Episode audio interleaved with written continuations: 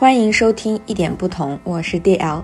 我相信探讨与倾听可以给予生活一点不同的启发和温暖。本期我非常幸运的邀请到了我喜欢了多年的畅销书作家 Susan Kwong，他也是心理学研究者、CBT 人生教练。他多年专注于认知和情绪的调节、目标管理等方面。我相信通过本期内容，大家会有非常多的收获，并欢迎大家可以留言探讨。我所有的精力，首先的话，其实每个人精力都是有限的。对那我的精力没有被内耗掉，我的精力全部用在行动当中，对于在目标的追求当中。所以我有想法，我立马去行动，没有否定的声音存在。自我成长更多的是认知上的成长，啊，嗯，自我的认知的更新。你认为的你做不到，你做到了；你认为自己做不好，你做好了。那很多时候我们其实是被自己的认知这种僵化的认知给固定住了。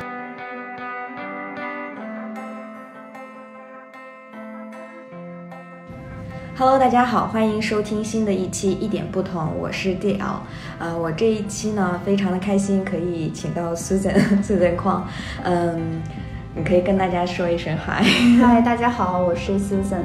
嗯，非常开心能有这么一个机会跟你一起录这样一期节目。嗯我也很开心。对，因为对于我来说，我第一次接受你应该是在二零一四年哦，那那非常早了。，对，很早，现在的话已经有六年。当时我是在上研究生期间，嗯不过我当时看的是你的那个第二本杂志，哦，啊、第二本杂志我记得那个名字叫《如果我的生活是一幅作品，你会如何创作》。对我当时看完了以后，我真对我来说触动蛮大的，嗯因为对于学生时期的我，嗯。在那之前虽然我自己也工作过，嗯。我是处于一种循环，就是我总觉得我应该过一个我认为比较好的生活，嗯。我会想很多，就是我没有得到的那些东西，但是从来没有，就是很少把目光专注到我现在的生活，我嗯。如何去创作我的每一天。嗯所以当时你的那个，因为近期我也重新看了一下，就是我就感觉就是你现在已经出了七个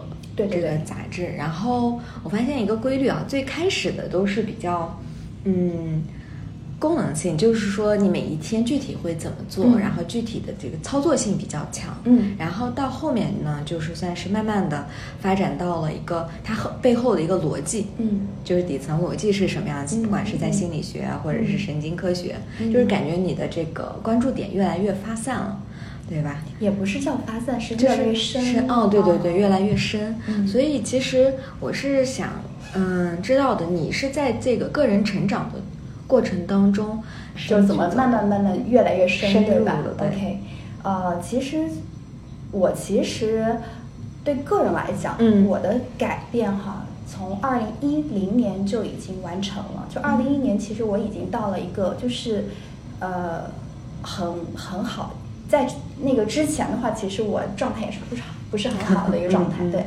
然后二零一零年，其实我自己是走上了一条正向的循环，嗯那生活就是很丰富多彩，就每天在做很多的事情，呃，包括你像呃我在第一期、第二期杂志当中对。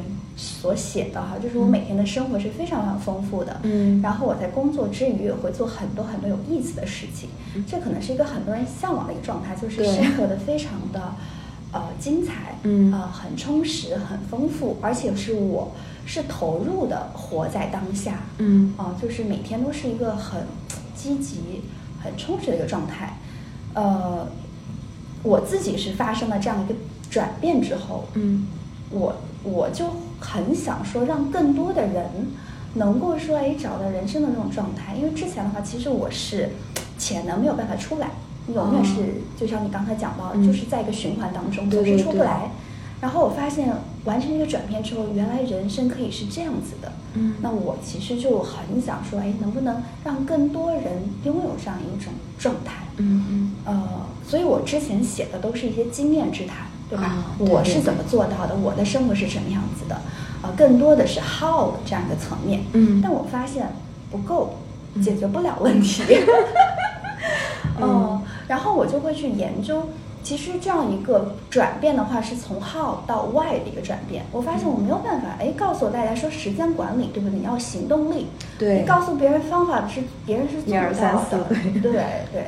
呃，所以我就慢慢慢慢的，我自己也会有很多的呃这种疑惑，呃，就是我想要去帮别人解决这个问题，我怎么去解决？我告诉他们 how，大家做不到，嗯，那我就要去思考，呃，慢慢的去，其实自己也会对心理学更加感兴趣嘛。其实之前接触的也是比较表层的一些东西，嗯，慢慢的往深了去走，那你开始去思考问题的时候，你就会发现又有更多的问题出现。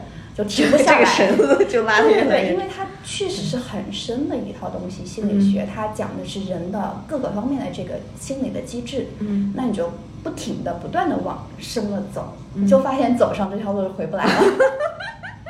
嗯，就自己头脑当中很多很多的盲点。嗯，以至于我到了最后都不是帮别人解决问题了，我是在解决自己的困惑。对，对我觉得我得把这套东西，你的底层逻辑，对不对？你得要。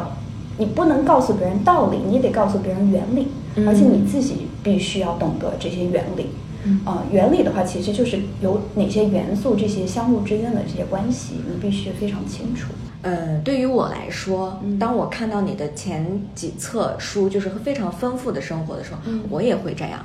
嗯，就是我我也很想要，所以我会就是不由自主的会填满我的日程表，嗯嗯，你知道，所以说我总觉得如果我在某一个时间内我去回顾我这一个月的生活，如果我没有去做一些事情，嗯，我会很焦虑，嗯，我总觉得我怎么这个时间怎么就过去了，嗯，而就是坐在那儿，如果就是看一篇非常长的文章或者一本书的话，我就是心里面还是会很着急，怎么我还没有 get 到这种的点。就会有一种时间上的紧迫感。嗯，我感觉你是没有这种时间上的紧迫感，所以我在想，这个是不是跟就是切断呃这个社交媒体和这个是有关系的？了解了你的问题，这个其实并不是说跟切断了社交媒体，呃，社交媒体是一个手段，嗯，但它不是说呃我这种状态的一个根源，嗯，这种状态就是我。其实，呃，读了我文章很长时间来，可以大概的感受到，其实我是一个不太急躁的这样一个状态。嗯，对对对，是我是很能沉得下心来去做一些事情的。为什么？我觉得这个其实是源于，呃，我改变最初的长达半年的一个练习。嗯，其实就是自我接纳、自我关怀。就很多人，呃，的驱动力，嗯，都是我不够好。我害怕落后，它是一种焦虑驱动，是以恐惧驱动，所以我的所有的努力，我其实都是在逃避一种我不够好的感觉，或者是说，呃，我还我我在落后的这样一种感觉，嗯，啊，那种这种感觉的话，其实是源于你对自己的评判，你觉得自己是不够好的，对，你的这种安全感的缺失，嗯，其实这也是我之前一直以来的一个状态，就是我所有的努力，嗯，啊，包括我我其实是。去美国念书，我拿的是全额奖学金。然后我在整个学校的话，我们班的话也是 top student，就是，呃，可能大家看上去是挺优秀、挺好，但是我就是不满足，我就是很，就是永远不开心，永远对自己不满意。为什么？我头脑当中一个一直有一个评判的声音在，就是觉得你不够好，你拥有一个很高的期待，所以我去不断去努力，我要考好成绩。这个动力它是有问题的，我不是说我对这个东西很感兴趣，或者说，哎，这个事情和我想要的这个未来，我想要成为的人挂钩，不是。我做这些事情是为了证明我是优秀的啊，哦，我我需要证明自己我是有价值的，我是足够好的，所以它这个动力来源是不一样的。嗯，其实我经历了半年的这个自我的，其实这个自我关怀就是不停的写日记，啊，哦，就是一个你把自己感受写出来。写出来了之后的话，你其实是会去安慰自己，因为一直以来你头脑当中都是有一个消极的声音在批评自己，那我就要换掉这个声音，那我就会给自己很多的这种关爱，就我会啊那个时候其实还在美国嘛，啊嗯就是就环境特别好，每天中午骑个 骑个小车，然后在这个花园里啊就在阳光下我就开始去冥想，然后去写日记。然后去给自己很多的关爱的这些语言，嗯，和把就是把自我和积极的这种情绪，嗯啊相连。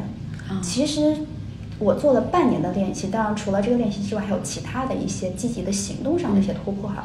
然后半年之后，我真的发现我头脑当中完全没有，呃，这种消极的声音，呃没有这种自我批评、自我批判的声音。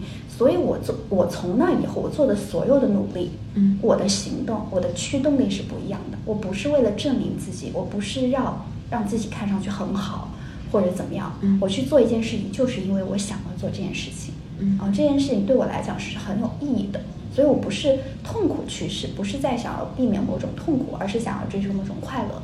那你在这种状态的时候，其实你就不会是一个非常焦虑、非常着急的这样一个状对态。啊、哦，你这样一说，我就想到，其实 我经常会看我自己曾经写过的日记，嗯就是主要在大学期间，其实我也就是写了很多，嗯但是我当时的日记跟你完全相反，嗯，我的日记都是，哎，我今天怎么又没有做到？哦，我今天怎么就是我规定的这些事情没有表现好，然后我跟某某一个男生说了什么，他怎么是这样给我回，就是就是类似于我，我觉得我当时就一直以为就是写日记是一种反思性，嗯。我觉得我要把我自己不足的那一点写出来了之后，那我看到了，那我肯定会改进，嗯。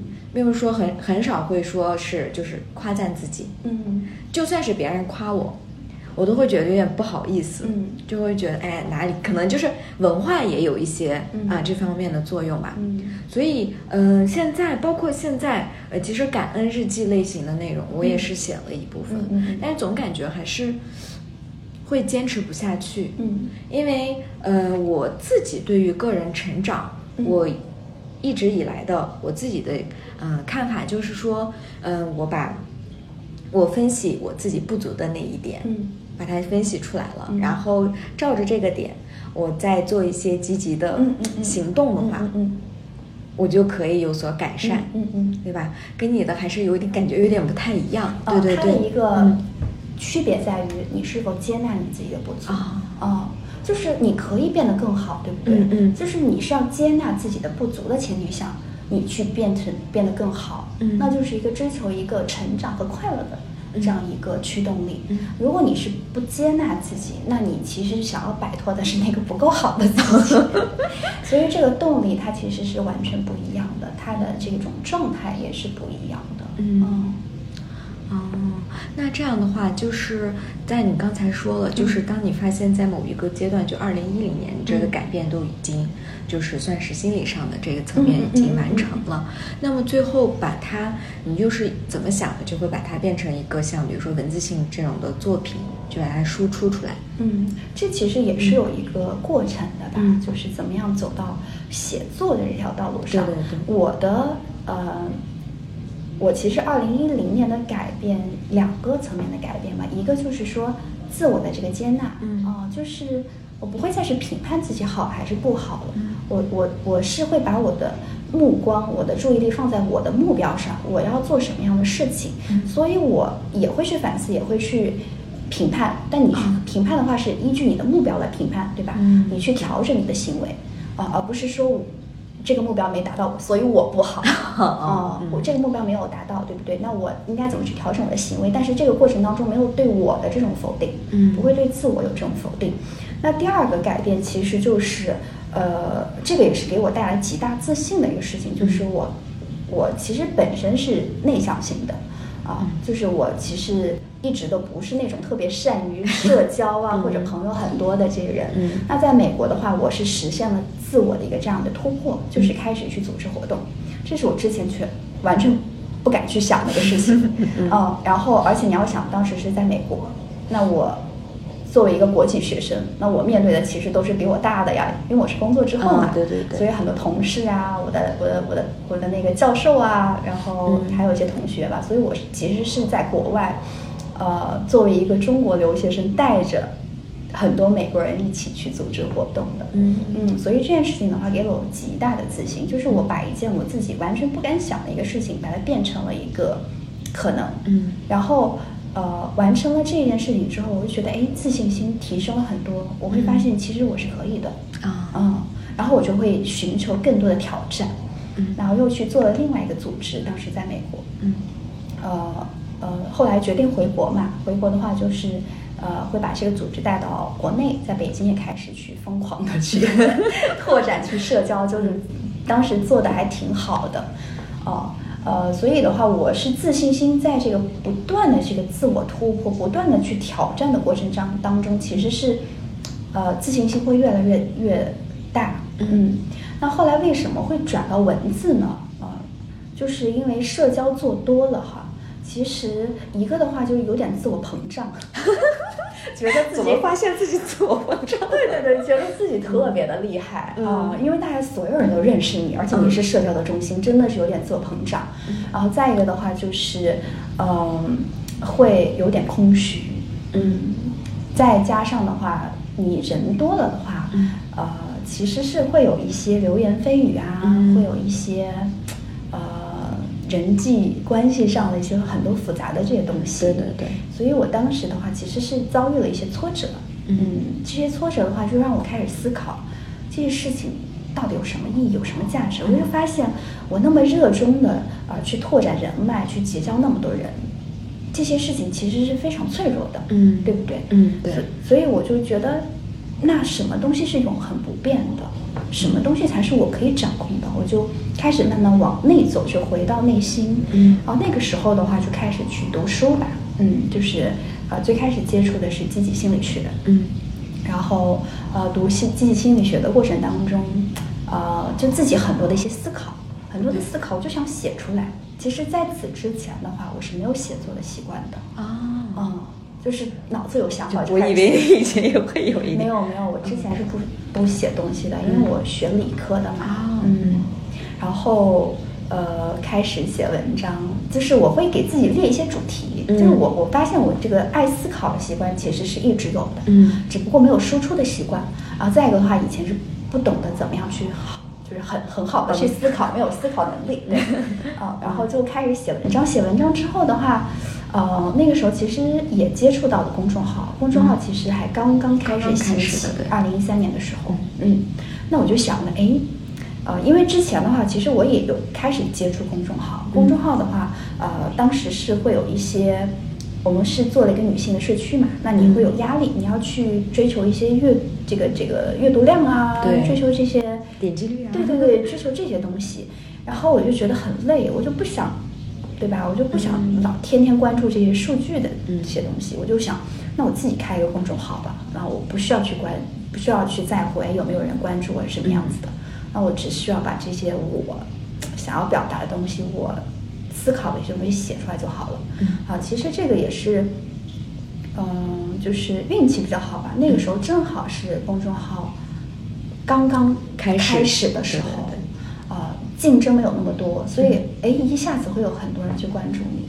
那大家天天关注，就有 动力。那还是会有一些小虚荣心的存在，就是啊，那就是呃，给了我持续写下去的这样的动力。对，就是从哎，只是自己写写东西啊，变成了我可能大家对我是有期待的，那么我就会一直写下去。其实说实话，如果不是公众号的话，可能。我没有办法，就是说把写作这件事情坚持的那么好，嗯，也没有想到它会变成你生活的一小部分，对对对，根本没有想到，当时就是很很纯粹的想法吧，就是想，嗯，其实是先写写了很多的文章，再去开公众号，就是说想把自己写的东西分享出去，嗯嗯。所以说，那在这些文章里面，包括你现在也在写嘛，就是，但是更新频率，对对，没有以前那么高了。对对对。那你之前也有想过，就是说，你也跟我说了，你该想的内容都已经想的差不多了。那你今后的话，还会用这个写作的方式去做？嗯，它的目目的是不一样的。嗯，其实到现在为止，我其实并没有太多去关注说，哎，呃，所以你也说到了，就是我为什么更新频率那么多？在目前来讲，我最重要的不是说我要有多少的关注度，我要阅读量有多大。目前来讲，写作对我最最重要的一个目的吧，嗯，它也需要实现的功能，其实就是帮助我思考。啊，我更多的就是关注我，我能不能把这些问题给讲明白？我思考这个过程，能不能同步分享给其他人，对我的读者。啊，那接下来的话，其实写作会扮演一个不同的角色。啊，之前的话是辅助我思考，啊。让我拥有一套属于自己的这套这个理论嗯体系、实践体系，就我自己的呃深度必须是足够深的。那接下来的话，写作可能就是更多的偏营销了。嗯它是属于我创业的另外一个工具了。嗯呃之前的话可能是帮助我深入，我要理解这些东西，对吧？嗯理解了之后的话，我可能要做自己的产品啊对对对。然后之后的文章的话，呃，当然它也会辅助我思考，但更多的它会承担起这样一个自媒体营销的这样角色。嗯，对对对，说到产品，其实我之前关注你的时候，就是说，呃，有那个带着人去一块儿去胡同啊，嗯对吧？嗯对对对。然后还有那个爵士，对对对。舞蹈，我当时就是啊，好想参加。嗯。所以说，其实我发现，不管是胡同还是这个爵士，另外还有还有涉及过英语嗯方面的吧，人文课程，就感觉这几个都是非常不同的嗯。方面。嗯就，但我们通常，比如说我自己想做一个呃产品，或者、一个自己一个作品的话，可能就会想就是呃专攻一个方面、嗯啊。但是嗯，你是怎么慢慢就会有多个不同维度的这种的嗯自己想要去哎连接，或者是去跟别人一起去分享的这种作品和产品？嗯呃，这个的话，呃，我之后做的产品嗯其实是会非常集中的。嗯嗯啊因为之前的话，呃，首先为什么要做那么多的就是不同类型的产品？嗯对对对呃，其实是为了满足满足一个最重要的用户，那就是我自己。我发现你永远都会把自己放低。对对对，就是我是附带，你知道吗？对呃，几个原因吧，就是为什么会做那么多产品。首先的话，自己感兴趣。嗯嗯，呃，可以跟你讲，就是我可以跟你讲，就是我这些产品是怎么来的。嗯比如说嗯。舞蹈课，对。舞蹈课的话，你像我，我是自己是喜欢跳舞的，嗯。那我，但是在北京我是一直找不到我自己特别喜欢的，就做的很好的，因为我我对这个这个教学要求是比较高的，我是希望你能够帮助我练一些基本功，嗯。啊，我自己对这个舞蹈课程自己是有设想的，我就觉得一直都找不到，嗯。那我就自己来办吧，嗯，我就找合伙人、合作伙伴，然后也其实也物识物色了几个合作伙伴。然后后来的话是遇到了我，他现在也是我最好的朋友嘛。嗯呃，他是呃就是北师大的舞蹈系毕业的，嗯然后呢，呃，他是专门去纽约学习爵士舞。嗯然后我就跟他聊了之后，发现哎，爵士舞好像是我最喜欢的嗯啊、这个这个这个要做的这个事情哈、想学的一个舞种。当时我就跟他去谈，哦，谈完了之后，我就说试一下吧，咱们先做一期试试看。呃，我当时写完了这个课程的介绍之后的话，呃，我用公众号，我当时忘了是用我自己的公众号还是第二身份，因为我有另外一个就是专门做产品的公众号，第二身份。嗯 然后发完之后，我当时我记得哈，我十一点钟发的，嗯晚上十一点，发完之后我说，哎，可以睡觉了。结果根本睡不了觉，十一点发完之后，所有人就开始问我了。啊发完之后立马爆满，哦，哦，就是产品特别火。看来还是有这个需求的。对对对，因为还一个是有需求，再一个的话，我们是设计的非常好，嗯整个课程你是在市面上找不到的。对然后再一个的话，就是我本身就是因为那个时候已经写公众号有一段时间了，所以有挺多的这个粉丝的积累。嗯但我我看看，我想想，我应该是在朋友圈 招的，嗯都没有都没有发对外发，好像是没有这样一个过程。对，呃，所以就是你看，就是做这个产品是满足我自己的需要，你知道吗？嗯自己要学跳舞，那就拉一帮人开始跳舞。那我还做过书法课，这个书法课是怎么做的呢？那我其实没有想要做书法课，呃，做书法课是因为我本来想参加别人的课程，那别人的课程它是有规定的，就是说，呃，必须有两个人以上的人报名，嗯哦、他这个课才会开。我报完名之后，就当天是有两个人报名嘛。嗯报完名之后的话，我就想着特别开心，哎，晚上去上课，结果别人跟我说另外一个同学取消了，所以这个课没了。我的天我当时无法忍受，你说我不能把自己的这种生活这个掌控权拿在别人手里，因为这个老师是我认识的，他推荐我去上他的这个课。嗯好，那我就自己来开课。嗯，嗯，满足自己。对对对对对，我就自己又开了课，自己又学了，又赚了钱，多好啊！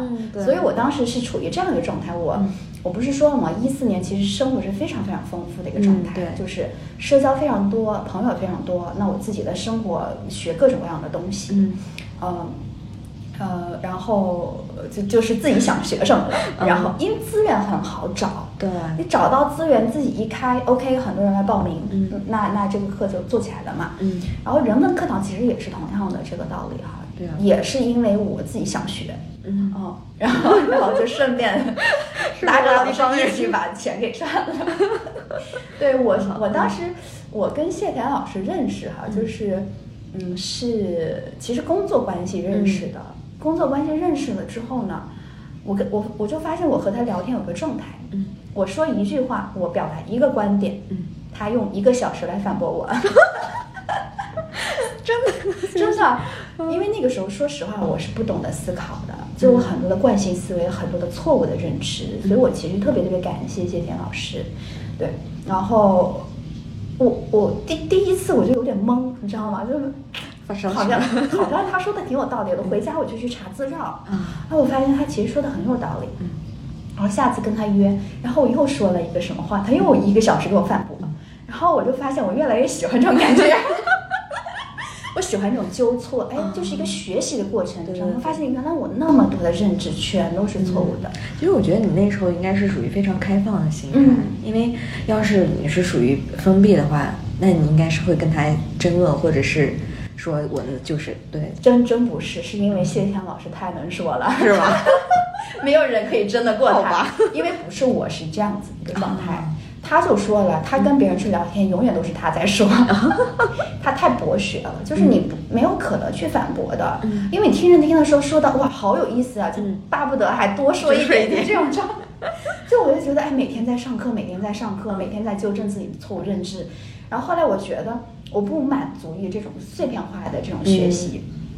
呃，其实说实话，在之前，包括整个的我们中国的教育，它是没有这种科学思维的这种教育的，对没有这种辩证思维，你都不、嗯不懂得什么叫科学，对吧嗯？你也不知道为什么要学习这些东西。啊、所以他给了我一个全新的一个思路，我发现哇，这些东西是很有意思。嗯原来我那么多东西不懂，嗯那我就想拉着他一起做课程了。为啥？因为我自己想学，不然的话，不然那对啊、不然的话他不会给我讲呢。嗯嗯怎么可能讲的那么系统啊？我只能是说，哎，咱们俩一起来做个项目，对不对？你还有钱可以赚。对对，然后我就拉着他一起做课程，嗯所以我前期做的所有的产品都是出于自己的需要，嗯我自己有需求，我有资源，呃，然后我有用户，嗯那我就是可以把它做成一个产品。但到最后为什么会慢慢走自己的这条路？一个的话，你我自己对这些问题的思考越来越深入，嗯再一个的话，我本身就是，呃，其实从一零年开始，我就非常明确我的使命就是帮助大家成长。嗯哦，呃，所以这个这个使命、这个愿望一直没有改变。那随着我自己的不断深入，嗯，对问题的理解也会更深。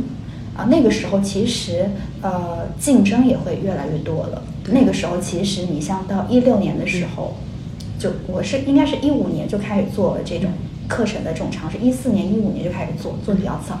然后到后来就会发现，线上教育开始爆发式的这样的对增长，各种各样的那你的竞争就是竞争越来越激烈，我就发现我我再怎怎么有用户也是一个小平台，对不对？嗯有那么多大平台，对吧？那别人都会跟大平台去合作，我是没有这样一个优势去把好的老师给对拿过来，那我就必须要去做自己的一个产品了。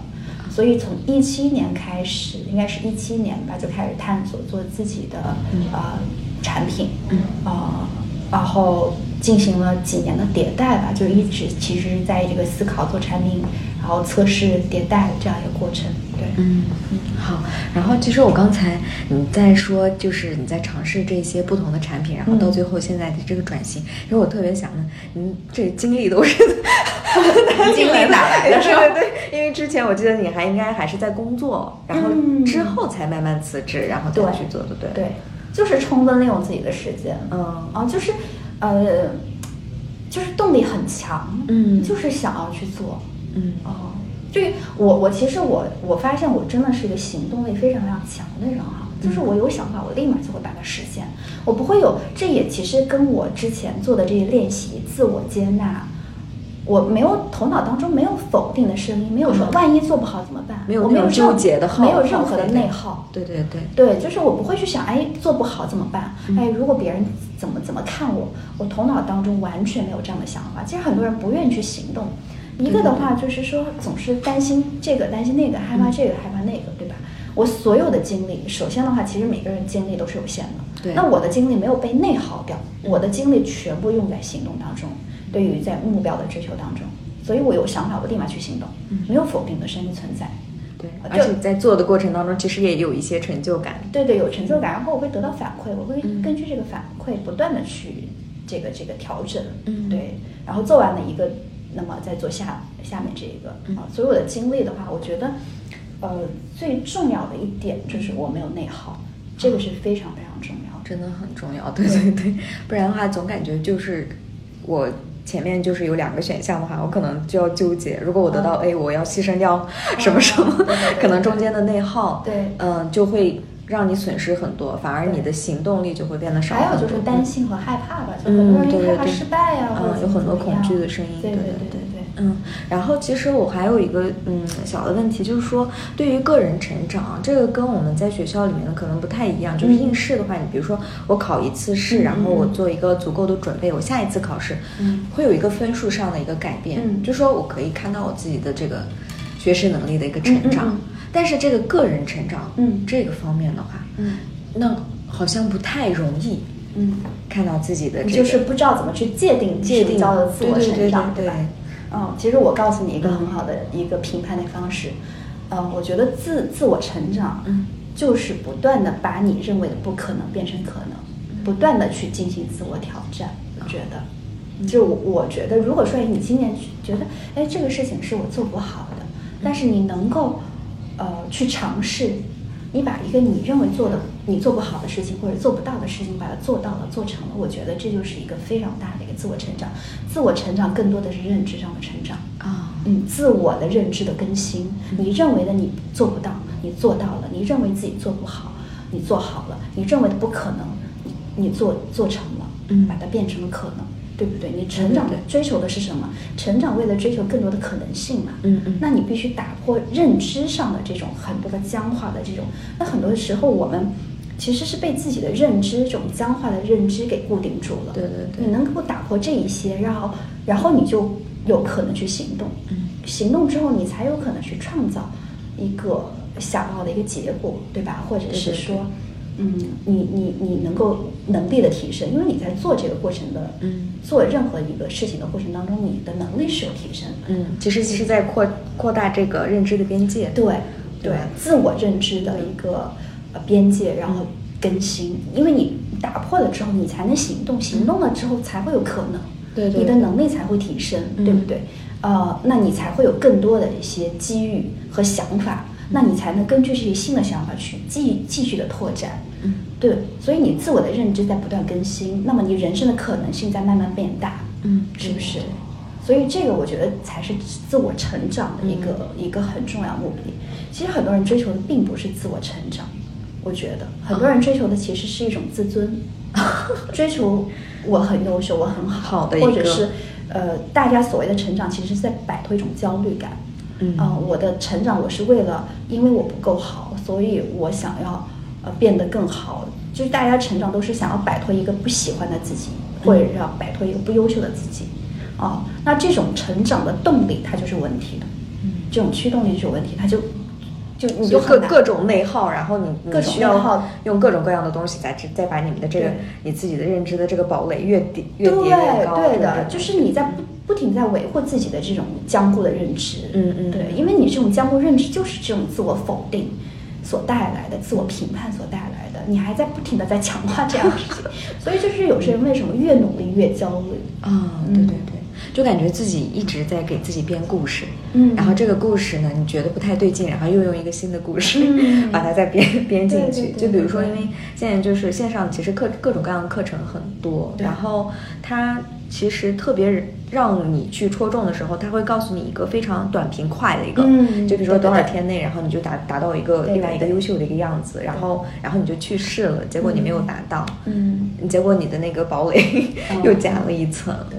所以就是说，其实我一直在想，就有时候我在想，就我所想要的东西，就我所想获得的个人成长方面的东西，到底是不是我自己真正嗯。想要获得的，或者是这个集体意识嗯。去告诉我的我应该去嗯做的某一件事情。嗯。那就是那那你自己在比如说我们现在慢慢走到了这个嗯。呃写作，或者是你现在就是帮助别人去做一种个人成长。嗯。嗯，我也记得你好像是做过这种个人的案例。嗯，啊对对对。对对对，你觉得就是在别人就是突破个人这个认知的方面，他们遇到的一些比较突出的困境是什么？其实嗯，我觉得一个突出的困境就是大家不接纳自己。嗯，还是这个，对，嗯这个是根源的问题，所以我为什么一直在强调这一点？哦因为这个你不突破的话，你永远是焦虑驱使，吧？对对你你你是，它可能会促进你行动，这种焦虑它可以让你行动，但是你你你永远达不到那种状态，就是你一个踏踏实实啊、呃有意义感的充实的这样一个人生状态，永远是在赶。对呃，因为焦虑感源于呃就是威胁恐惧，那这种威胁和恐惧是什么呢？是你的自我概念，嗯你的自我概念受到了威胁。什么样的威胁呢？就是你不够好。嗯。哦，那他就是，因为你也读了很多的书，那人为什么会有这种不是 不停的去否认有有这样的一个趋势？就感觉对，嗯就感觉自我接纳就是率特别低。对对对对对，是是，嗯，怎么说呢？首先的话，我们需要非常意识到、清楚到一点，我们被进化出来不是为了获得快乐，而是为了生存。啊，我们的不停的自我批判，就是为什么？因为呃，我们人类它是一个群居动物，嗯我们必须依赖别人去获得生存，对不对？嗯所以，当我们做出了一个不好的行为的时候，我们必须要去评判自己，我们要抑制住、抑制这个行为，嗯对对为了合作的更好对对对对对，呃，然后的话，呃别人对我们的评价，我们可能也会是很在意，对不对？因为这个的，我要不在意的话，我我可能哎，大家都不喜欢我，我就生存不下去了。对所以就是我们的大脑，它首先的话，呃，大脑就决定了我们一定会去呃更会有这样的一个倾向是不对，会更关注消极的一些东西。再一个的话，大脑也会决定了我们的进化哈、决定我们会自我评判，我们会不停的在评判我的行为是不是好的，对吧？然后我的地位是什么样子的？因为嗯你要根据你自己定位去确定你的行动。那在群体当中其实是有等级之分的，嗯对吧？你你地位低，你就不能做越级的一些事情，不然的话你就会被揍，你知道吗？就是在部落里，对对 对，比如说嗯，比如说两个等级不一样的人，对吧？你我们想象是在一个这个这个原始的场景哈，两只猩猩黑猩猩相遇了嗯，一个猩黑猩它明显比你强大，那这个时候你肯定是要抑制自己的行为。嗯。对你不能是说，哎，我我要要要哦特别莽撞，对。或者特别要去做一些什么事情，我要去跟他去冲，对吧？其实我所以你就有看过，会压抑。对对对，你要是硬是上的话，其实两两双方都会受到损失。对对对对对，所以就是我们会进化出这样一个机制，我要去评判我的地位是什么样子的，我是不是足够好的。那我是不是足够好的话，我才能呃根据这种方式去调整自己的行为，对不对？对我要让自己被别人接纳。嗯所以我们的很多这种是一种 bug 吧，嗯它可以帮助我们很好的生存。你有这些思维，你绝对不会死掉，对 对吧？你你会很在意别人怎么看你，你肯定不会得罪别人，嗯对吧？对。嗯，但是它不会是帮助我们获得幸福，嗯或者说获得一个很丰富的一个呃 flourish，一个一个蓬勃的这样一个人生，因为我们被创造出来就不是为了这样一个目的的、嗯而存在的。对那么我们需要去成长的话！你想拥有这样的一个人生的话，你就需要突破很多的这种本能的一些限制。就是其实是一个反 反人性的。对对，反我们的本性的这样过程，因为我们本性它没有赋予我们这样子的一些能力。那么，但但是大脑是有潜能的，你是可以对它进行训练和调整的。嗯，对。所以这样的话，那就可以理解，其实我们大脑中如果有各种各样的声音，这是很正常的。对对对，非常正常。对对对但是你要首先的话，你要学会怎么去，嗯呃，和这些声音相处。嗯然后你要有能力去调整这种声音。嗯，对对对，包括你对自己的感觉，因为。呃，如果你想到自己，你永远是一个不够好或者是一个消极的一个状态，嗯其实这就有点像你和两个星星碰在一起，你知道吗？你永远是觉得你自己不够好的，对对对你要你就会压抑自己。嗯不够我不够好的这个想法，它其实是会抑制行为的。嗯，对对对。所以你像很多人有抑郁症啊，他在认知上的一个非常重要的一个认知，他就是我是没有价值的，嗯。我是不够好的，我是不不值得被爱的。他他都有个想法，就是要我不值得。啊，对，而且我觉得就是这个时候很很大一个程度上，这也是一种无意识的，对，对，他没有意识到自己就反复在否定自己，对，还觉得可能这个很正常，可能是别人告诉我我不行，他觉得就应该这样子，我就应该否定你，不停的否定你自己，就是这也是跟整个的文化有关吧，一个是跟大脑有关，再一个的话跟文化有关。就文化是，嗯、当你想要你不想要别人做某个行为的时候，你不会去鼓励别人去做你想要做的这个行为。当他做出这个行为之后，你给他鼓励，对吧？嗯对你当别人不想做，你看到你不喜欢的行为的时候，你只会去批评他，对哦，你去打压他，嗯哦，就是这也是一种习惯吧，嗯。就是大脑决定了在文化不断的在强化，对，所以我觉得就是，其实我也看到你一直在练习冥想，嗯。是不是在冥想也是对于这种自我觉察，嗯。或者是观察自己的意识，让自己从无意识慢慢转变成有意识的一个很好你这个。解释非常好，因为我们都是被自己想法和情绪控制。嗯，那正念的话，这个练习哈，呃，它是可以让你和自己与自己的想法和情绪拉开距离，嗯你就不会陷在这个里面。对拉开距离之后，哎，你看到了它。其实很多时候我们都看不到，嗯意识不到你怎么感觉，就很自动化了。对对对对对，嗯所以你你首先得意识到，意识到你才有这个能力去嗯对它进行调整。嗯，那就是会有一个这样的问题啊，就是因为我有朋友这样会说，当我去观察我自己的这个想法的时候，就是我就他就会一下子就是喘不过气来，嗯就有可能就是会。就我在看，然后看完了以后，感觉自己一直在有会有各种各样的想法，然后当我越想让它停止下来的时候，嗯就越不行了。对啊，这就是一个错误的方法呀。啊，就是正念它，正念解释起来，什么叫正念？叫做不带评判的觉知。嗯不带评判就是你看到了它，你允许它存在。嗯你要想让它消失，你是消失不了的。你越想让它消失，对对对，你比如说我很焦虑，哎呀，或者是我很害怕，对对我不想要这种害怕，对不对？嗯。就是他就会越来越害怕，嗯。你老在想这个害怕的事情，嗯。所以他会越来越害怕。你你头脑当中你说我不想要这个想法，你你反而不停的在想，就是房间里大象对对对，嗯。所以你首先的话，你要接纳啊，我看到了，我有这个想法，把它看当成是一个客观的一个事件，它就是当下的现实，嗯。对吧？我去接纳它，所以正念它其实包含了很多一些基本的态度、嗯。态度性的因素，它不是说仅仅是说一个观察的一个行为，啊，嗯。是观察的这种练习的工具。对，你还要练习自己态度。比如说你在冥想的过程当中啊、你你你你感觉到自己的焦虑，嗯。你如果不接纳的话，你就特别想消除这种焦虑，或者你就开，你要么就是被焦虑所控制啊，你没有办法进行下去了；要么你觉察到了自己焦虑，我特别想要消除这个焦虑，结果越来越焦虑。嗯对，其实就是正念，其实是你你看到了焦虑存在，你允许它的存在，而且你会带这种开放的心态去探索，哎，这种焦虑它在我身上怎怎么体现的？嗯只有这样子的话，你才能是这个焦虑自己就会消消失。嗯啊想法也是一样。你说我怎么能够不让自己想一个东西？你是没有办法控制的。你要让大脑停止思考的一个唯一的方式，就是转换大脑的模式，从嗯思考模式转换到感受模式。嗯当你去感受自己的，所以为什么呼吸练习嘛？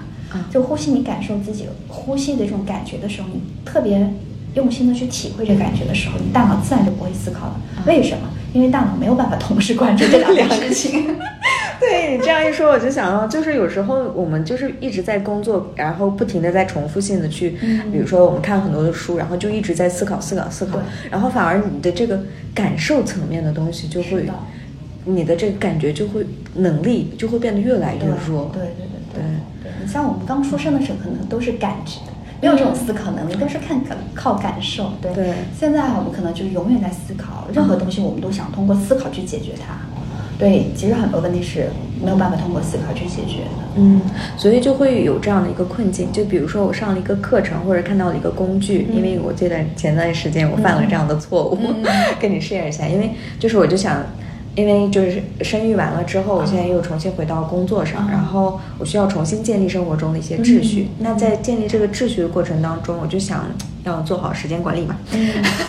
然后我就下载了各种各样的 app，然后看了各种各样的课程，然后这个 Evernote 怎么用，然后各种学习，然后结果发现我的时间怎么越来越少。然后就是就是，后来有一天我突然间就想。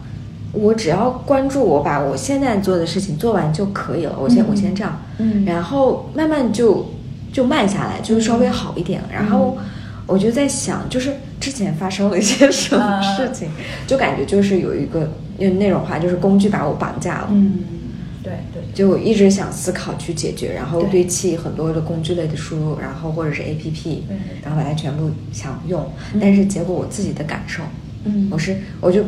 感觉我把自己当成了一个机器人，我应该给它放一个 program，然后它就能自自动运行。对对对，结果完全是没有办法去这样子去做的。对，然后嗯，所以其实嗯，我自己也偶尔会有一些写作呀，或者是像录播课。其实我觉得像做这种创作性。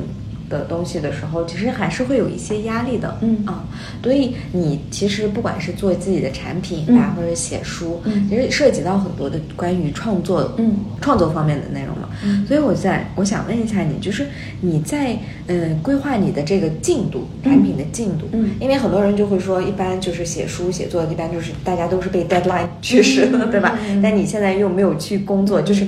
自己要去推动这个进程，你是如何去做到 manage 这方面的内容？对，呃，一个就还是回到这个动力的这个问题上嘛，你的动力是正确的，你很想要去做好这个事情，对吧？再一个的话就是说，嗯，其实你刚刚提到的这个压力管理哈，就是。呃，比如说，就是我会非常清楚我在什么样的一个压力状态下是 OK 的，因为人是需要有一点压力的，你的效率会更高。那么这个压力控制在什么水平是比较好的，对吧？那我会非常清楚。比如说，我我绝对不会把一天安排的特别特别满啊，我只会追求那些最重要的事情。呃，而且如果说这个重要的事情它是会给我很大的压力感啊，比如说写作写书，这个确实就是会有压力。对吧？有压力的时候，那我怎么办呢？我一定会减少我生活当中其他需要会给我带来压力的事情啊。对，并不是说减少这件事情，而是对减少。对对对对对对对。比如说我写书那段时间，首先的话就是，呃，我平时都会去上舞蹈课嘛。那舞蹈课这话，这个事情的话，也是会给我就是时间上的这种压力嘛。那我就是一周只上一节，然后我是不会去做任何会给我带来挑战的事情的。就是这些事情全部往后推，嗯啊，现在就是我我最重要的事情，可能就是把这些事情给完成，嗯啊，所以我会感知哈，就是这这些任务，因为我每天都会做计划嘛，对，那做计划其实我就会有一个预判，嗯，那我今天呃能够承受多多大的压力，那些每个任务它会给我多大压力，嗯，对，然后我就会按照这个去分配自己的这样时间，所以我每天其实都在工作，但是我都不累，啊，嗯，然后。呃，我可能每每天就保证是六个小时的深度工作，就不会超过六个小时。嗯，其他的时间的话，你像我现在工作，其实压力不会特别大。嗯，但你就会每天有很多事情做。有些执行类的工作，它是不会给你带来压力感的。压力感的话，可能更多的是一些呃不确定性的东西，比如说你要去你要创作，嗯，这种不确定性就很很就是需要很多深度思考，就这这些任务是会给你带来很大压力的。对。呃，然后执行类的工作其实没有什么压力嗯，这些工作可以多做。但是如果有深度工作的这些事情的话，就是每天就是控制在六个小时以内的工作，然后其他时间的话就是娱乐或者是兴趣爱好啊，会会追求很好的一种平衡感。对，所以你的任务的这个分配要非常非常清楚，你不能让自己突然崩溃的这样的状态。对，要保持一直是一个稳定的一个。呃，情绪状态，首先我的情绪自己的情绪状态是非常稳定的，然后保证一定的压力水平，合适的一个压力水平，不断的去跟着你的这个计划去推进就好了。嗯啊，而且我大概也会知道，哎，这个项目大概需要多长时间，每天把它分配好就很好了。对，其实我觉得我刚听你完了以后，我就感觉你对压力的感知还是蛮敏感。对对对对，因为我就觉得，哎，有时候就是。当我写我的计划或者是什么时候，我只是觉得我应该做这些事情，但是我并没有想到，就是这件事情会给我带来多大的压力。嗯嗯对，这个是需要去预判的。嗯，你是怎么 能能能够预判？就经验是怎么练习？经验啊，哦啊，经验就是这个事情。呃，如果是需要我我我还不知道这件事情要怎么做，嗯我还不知道写什么内容，就是你需要很多思考的时候，这个东西的话肯定是会带来压力的。嗯啊、你是需要有精力去思考，包括整个状态哈。你想，我一般就是这种深度脑力工作的任务，我一般都会放在上午。嗯上午就是呃，都是我去思考的这样一个一个时间，对。嗯哼然后下午的话，其实有的时候我下午是没有办法投入去思考的，那我就会安排一些执行类的工作。嗯嗯，所以说你是对你自己的不管是情绪还是压力，嗯，对于某一件事情是反应是非常对。比较敏感了，对对对对对然后我又没有很多的内耗，所以的话，嗯。我的所有的精力都投入在有效的这个行动上的。啊，而且这些行动不是说 避免焦虑，这种嗯行动确实是非常重要的，嗯。为我的重要目标服务的。那我每天其实都是在朝着我想要的这个未来不断的在迈进，嗯。啊，那每天都在推进，每天都会很充实，嗯哼。所以我不会说把自己安排的特别特别满，很多人安排特别安排，其实对。特别焦虑。真的是，就虽然说 end of the day，我就觉得今天哦，我把全部都做完了，感觉做了很多感觉事情很爽，对，对。第二天就没有动力。我是嗯在有重要的推进，嗯。我就非常开心了。就是我一定是有重要的推进，按照我的节奏，嗯。因为我我我节奏不会让自己非常非常的紧，就不会让自己处于一个特别特别紧张的这样一个状态。嗯。因为这样状态其实是不利的，它是不是 sustainable 的一个嗯。这样的状态？对对对，一般都是第一天打鸡血，第二天就不行。对对对，对比较容易这样子。哦。嗯，那你就是我们就是在最后聊到，然后比如说对于我们的个人成长，就其他的一些小伙伴嘛，嗯。他们就是比如说现在已经已经工作了，嗯从大学里面出来，然后嗯。工作，在工作的过程当中，就像我们刚才说的，对于个人成长的话，第一可能是需要有一个自我的接纳，嗯对吧？嗯。然后那完成了这个自我的接纳之后，那对于自己的兴趣点或者是其他方面该如何去探索会比较好？好，嗯，完成了自我接纳。其实我觉得就是，呃，一一方面是能力的这个不断的去提升吧，但是能力提升它不是说一个，呃，我要提高写作能力，我就去学 上一个写作课你一定是在真实的这种场景当中去。哦呃，去去探索的，所以自我成长，一方面的话，认知上的成长，对吧？嗯认知上的突破，自我的这种突破。那另外一方面，确实需要能力的成长，嗯对不对？你不管是想要去创造更多价值，还是要赚更多的钱，那你都是需要一个能力的成长。那能力成长，你要关注什么能力，对不对？对那通用的能力，我觉得就就有几个通用能力是非常非常重要的。一个的话就是思考、学习和行动力。哦，嗯，思考能力非常重要，学习能力也非常重要，然后行动力。那你有了思考、学习和行动力的话，你基本上可以把任何目标变成现实。嗯你如果有这样一个能力的话，我觉得就是非常非常厉害的，因为学习能力很重要啊。嗯嗯。你你的成长，你肯定是通过学习来的嘛。对对对，哎，我想问一下，就是思考和学习有什么区别吗？就是我我一直以为学习的话，就学习里面包括思考，是什么？呃，思考是这样子的，嗯，思考是解决问题，对不对？你的学习不是说，哎，我要学什么东西我就去学习，它一定是在生活真实的场景当中发生。嗯那这个学习是怎么发生的？你一定是遇到了问题。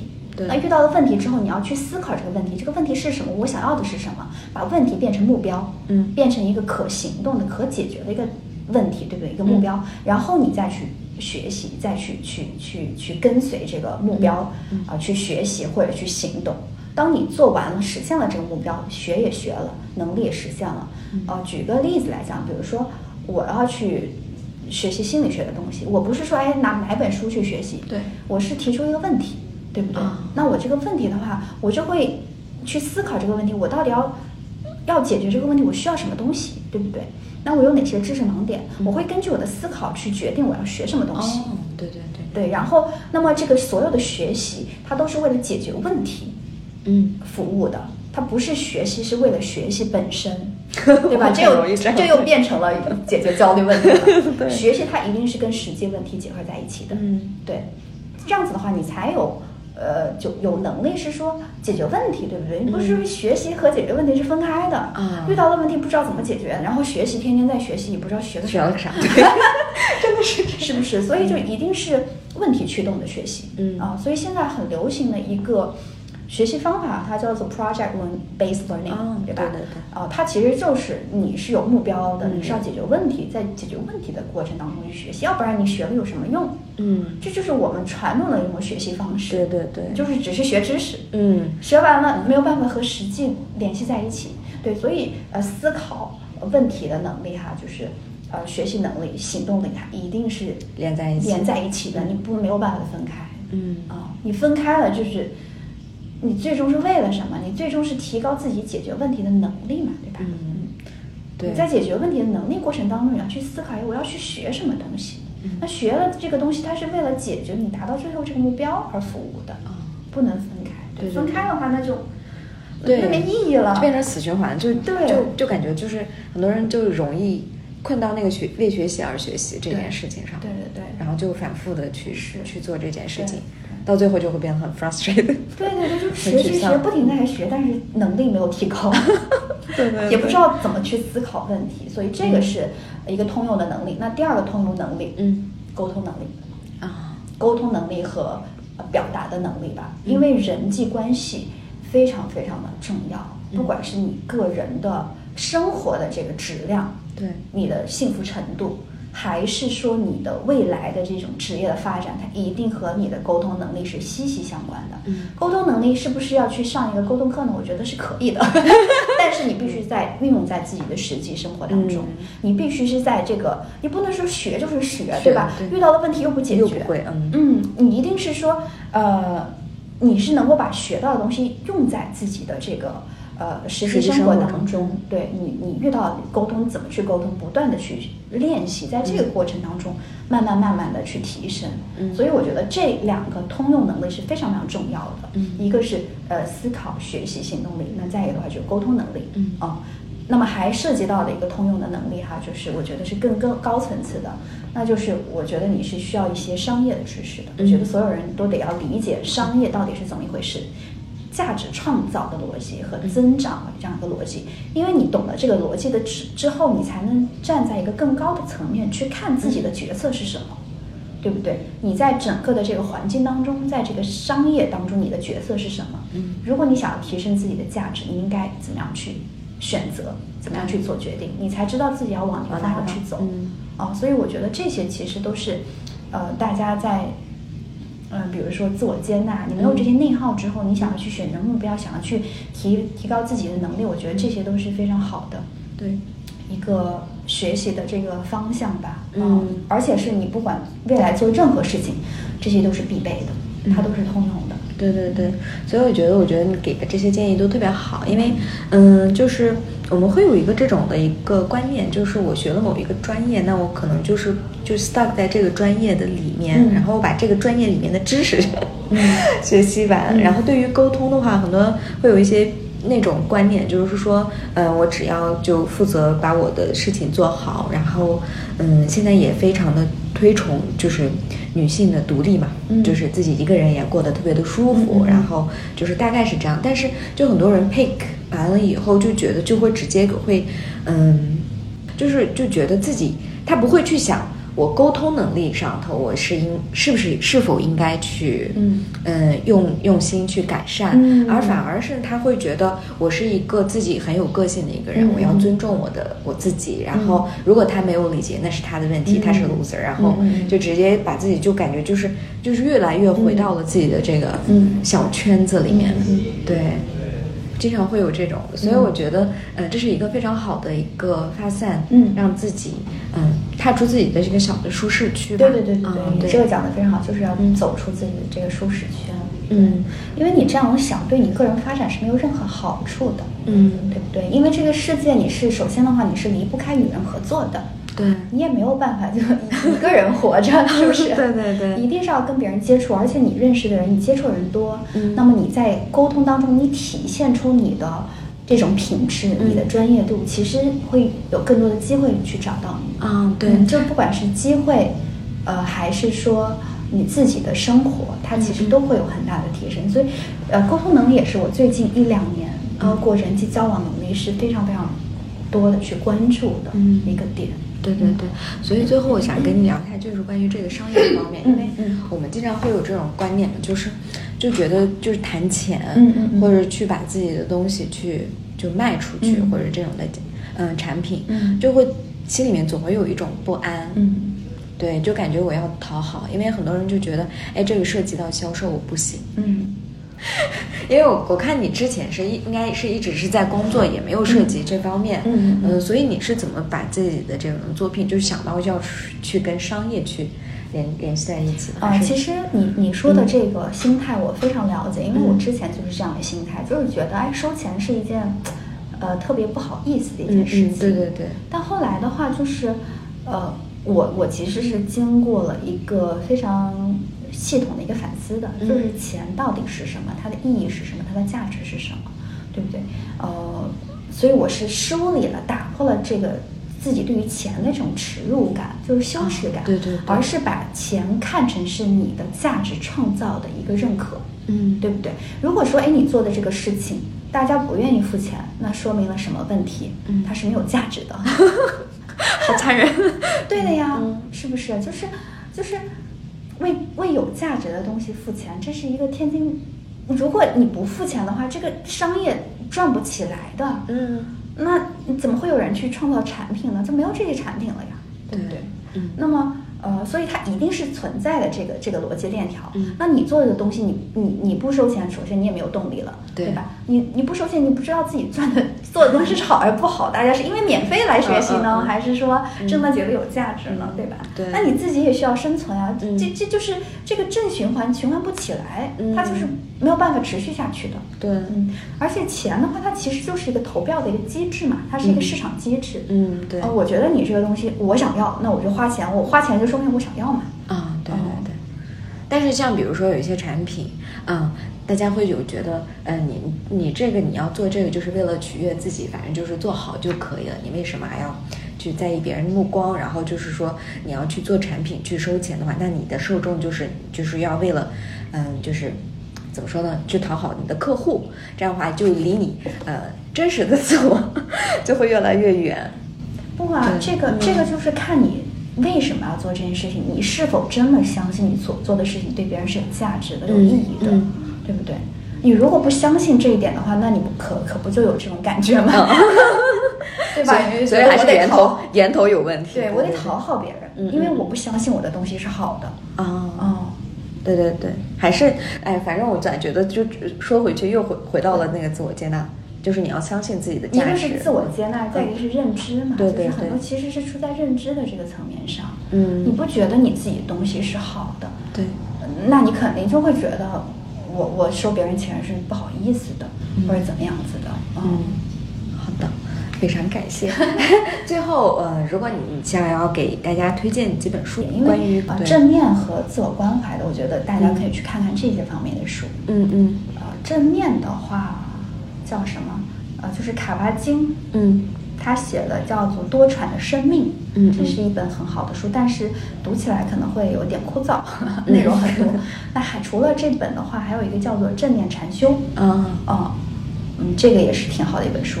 那自我关怀的话，就是一本书叫做《自我关怀的力量》，嗯嗯哦，然后这个作者他又出了一本新书，叫做《静观自我关怀》。啊、嗯我我其实因为其他的书大家看的太多了，对对那这些方面的书可能大家没有接触，嗯就所以嗯我觉得我可以推荐一下这几本书给大家看。嗯，好的。那最后，你对于明年你自己有没有什么自己的一个计划或者展望？明年的话是这样子的哈，嗯我基本上就是，你比如说我十一月份不会想十二月份的事情，我哦十二月份不想明年的事，但是我有个嗯大概的一个思路，就是明年可能就是呃就是事业方面的拓展，因为嗯呃到现在的话，产品底层的产品都已经打磨好了，嗯那明年的话会有一些高阶的一些产品的推出，那更多的就是会把更多精力放在运营上，嗯运营和推广上。啊、对。那如果大家想跟你联系的话，可能就是你的公众号，对就是苏建苏建矿二零幺四，二零幺四呃都可以，对，呃苏建矿的话你搜索就可以找到。啊，好的好的，今天今天聊得非常开心，我也很开心很感谢，嗯，好，谢谢。Say it's alright.